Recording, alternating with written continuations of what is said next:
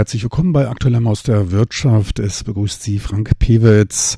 Weiter geht's heute mit der Erweiterung der Blue Ocean Marketing Strategie und zwar mit der Ausrichtung auf blaue Ozeane, den Blue Ocean Shift. Darüber wurde im November beim Internationalen Wirtschaftsforum der Großmeister, dem Grandmaster Forum in Taipei gesprochen.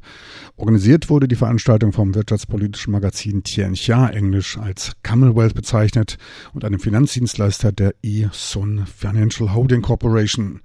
Eingeladen wurden als Vortragende Wijan Kim und René Morborn, Professoren an der graduierten Business Schule INSEAD. Beide entwickelten gemeinsam die Blue Ocean Marketing Strategie, welche 2004 publiziert wurde. Diese von Ihnen entwickelte Strategie zielt auf die Ausrichtung der Firmen auf Innovation ab, der Schaffung neuer Märkte, statt sich, wie in Taiwan bei den meisten Unternehmen üblich, mit vielen Konkurrenten bereits bestehende Märkte zu teilen und in einen reinen Preiswettbewerb mit sinkenden Margen zu treten. Diese werden als rote Ozeane bezeichnet. Dort tummelt sich die Konkurrenz, dort tummeln sich Haifische und die zerfleischen sich gegenseitig. Später untersuchten die beiden zur Weiterentwicklung ihrer Theorien über 30 Industrien über einen Zeitraum von mehr als 100 Jahren 150 erfolgreiche Fälle von Unternehmen, die neue Märkte geschaffen hatten und ermittelten dabei auch Gründe für weniger erfolgreiche Unternehmen. Die Erkenntnisse dieser Untersuchung bildeten die Grundlage des im Jahr 2015 erschienenen Buches The Blue Ocean Shift, die Hinwendung zu den blauen Ozeanen. Innovation und Modernisierung, höhere Wertschöpfung ist auch ein in Taiwan oft gehörtes Ziel. Das Interesse an dem Vortrag war daher entsprechend groß. 3000 Zuhörer befanden sich im Saal, unter ihnen etliche Geschäftsleute. Bei dem fast dreistündigen Vortrag, zu dem auch Unternehmer und Professoren geladen waren, kam man zu dem Schluss, dass Taiwan über die Fähigkeiten verfügt, diesen Schritt hin zu dem blauen Ozean zu gehen. Einige Unternehmen weisen bereits eine erfolgreiche Transformation auf. Delta Electronics ist eines davon. Das Unternehmen hat sich von einem Auftragshersteller von Schlüsselkomponenten bei der Stromversorgung von Notebooks und Computern zu einem Anbieter von Komplettlösungen für Gebäude- und Industrieautomatisierung gewandelt. Welches der Auslöser dafür war und wie der Wandel geschafft wurde, darüber gab der frühere Geschäftsführer von Delta, Bruce Chen, nun Aufsichtsratmitglied, Auskunft. 其实台达电子，我们在二零零九年碰到整个金融海啸。Wir erlebten im Jahr 2009 den Finanztsunami, wodurch es bei uns erstmals seit mehr als zehn Jahren abwärts ging. Wir betrachteten dann in dieser Zeit das Gesamtumfeld, stellten fest, dass die Umstände nicht gut waren, dass gerade der Markt für Elektrokomponenten schon sehr stark bedient wurde und erwarteten auch für die Zukunft kein großes Wachstum. Ein wichtiger Punkt unserer Betrachtung war, dass sich unser Unternehmen der Energieeinsparung verschrieben hatte. Wir fokussierten auf Energieeffizienz. Aus dem Feld der Herstellung von Stromversorgungskomponenten kommend, wo wir bereits mit einer sehr hohen Effizienz von über 90 Prozent arbeiten, stellten wir fest, dass wir dort für den Kunden nicht mehr viel an weiteren Einsparungen bieten konnten und mussten uns umorientieren. Zu dieser Zeit ergab sich die Gelegenheit, teilweise Unternehmen mehr auf die Schaffung von Marken auszurichten. Wir verwendeten dann sehr viel Zeit in Gruppensitzungen darauf, um die Ausrichtung des Unternehmens für die nächsten zehn Jahre zu diskutieren. Es gab etliche Arbeitsgruppen. Wir entschlossen uns, zu einem Industrieanbieter zu werden, uns dort einen Namen zu machen. Wir wendeten uns daher von der Herstellung von Stromversorgungskomponenten ab und richteten uns auf Systemeffizienz aus, wo wir Gesamtlösungen bieten wollten. Anfangs war es uns noch unklar, wie es dort hingehen soll. Wir verwenden recht viel Zeit mit der Analyse unserer damaligen Fähigkeiten. Ursprünglich waren wir Auftragshersteller für Hardwarekomponenten im technischen Bereich. Wir schauten uns daher draußen Lösungen anbieten Unternehmen an, um zu wissen, welche Fähigkeiten benötigt werden. Wir stellten dabei fest, dass die Wertschöpfungs- bzw. Lieferkette für Anbieter von Lösungen sehr, sehr lang ist und weit über die von uns bisher angeforderten Fähigkeiten des Entwerfens und Produzierens hinausgingen. Wir mussten uns nun selbst unseren Markt und unsere Spezifikation definieren, um die Schlüsselkunden in unserer Zielgruppe zu gewinnen. Des Weiteren ging es um Architekturdesign und damit verbundene Dienstleistungen, ein sehr breiter Bereich. Wir fragten uns, wie wir diese Fähigkeiten erreichen konnten.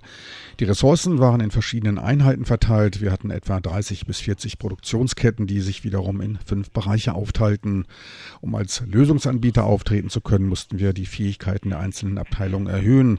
Wir machten Inventar über unsere Fähigkeiten und Gedanken darüber, auf welche Märkten wir Lösungen anbieten wollten. Als uns dies klar war, mussten wir natürlich die Organisation und auch die Betriebskultur anpassen. Wir machten uns daher Gedanken, wie wir als Marke und mit welcher Marketingstrategie auftreten wollten, welche Märkte sollen entwickelt werden, in welchen Bereichen es wie viele Produktionslinien gibt. Wichtig war auch der Prozess der Fusion und der Übernahmen. Die Unternehmensumgestaltung erfolgte im ersten Jahr, im zweiten begannen dann die größeren Unternehmensreformen. Es wurden noch etliche Funktionsgruppen von außen eingebettet und in die ganze Infrastruktur integriert.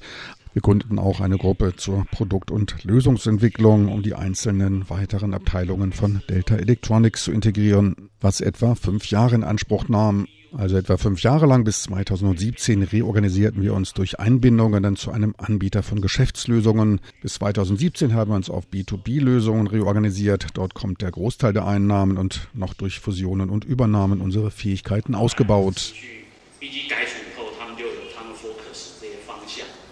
再加上并购来规划我们的整体。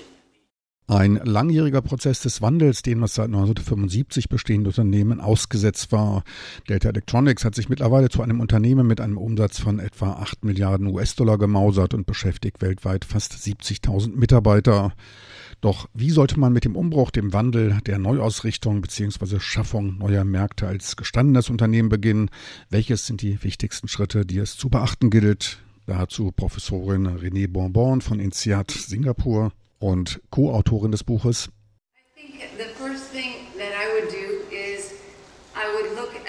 Ich würde mir zuerst das Portfolio des Unternehmens anschauen, dabei aber nicht das ganze Unternehmen auseinanderreißen, sondern mir einen in den roten Zahlen stehenden Geschäftsbereich heraussuchen, der nicht von vielen anderen Projekten überladen wird und der einen Manager aufweist, der etwas unternehmen will.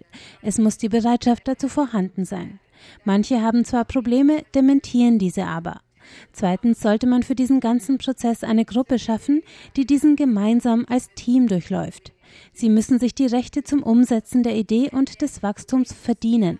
Wenn sie dann Erfolg haben, so setzt das in dem Unternehmen neue Energie frei, was auch andere nacheifern lässt. Ihr Partner wie Chan Kim führte den Konzernriesen Samsung als Beispiel an.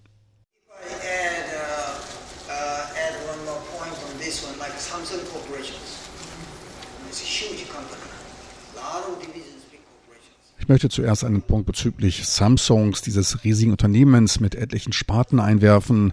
Es geht zuerst darum, auf was man seine Anstrengungen fokussiert.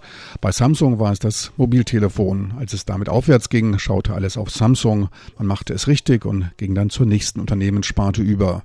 Seit 1999 hat man dort ein Zentrum für Produktevaluierung eingerichtet. Samsung ist eines der großen Unternehmen, welches Produktwerteevaluierung betreibt und damit vorangeht. Es gibt etliche Möglichkeiten einer Ausrichtung auf blaue Ozeane. Bei Delta sehe ich die blauen Ozeane eher im Denkprozess. Wie Herr Chen darauf hinwies, haben sie sich über ihre Grenzen hinweggesetzt. Etliche Unternehmen kämpfen innerhalb ihres Gebietes, wo es keine Wachstumsmomente gibt. Sie zögern, die Wende einzuleiten.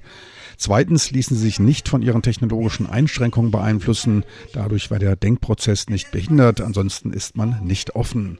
In diesem Fall hatte er keine Angst davor, diese Technologie nicht zu besitzen, sondern versuchte, große Wertschöpfungsmöglichkeiten zu identifizieren, um dann zu sehen, wie Technologie dort angewendet werden kann. Etliche Denkprozesse des Unternehmens weisen Elemente des blauen Ozeans auf. Unsere Bewunderung gilt daher Mr. Chen für seinen Mut und Vielseitigkeit, sein Geschäftsverständnis und seine Energie. Mr. Chen, the courage, has audacity, his understanding of the businesses, enormous.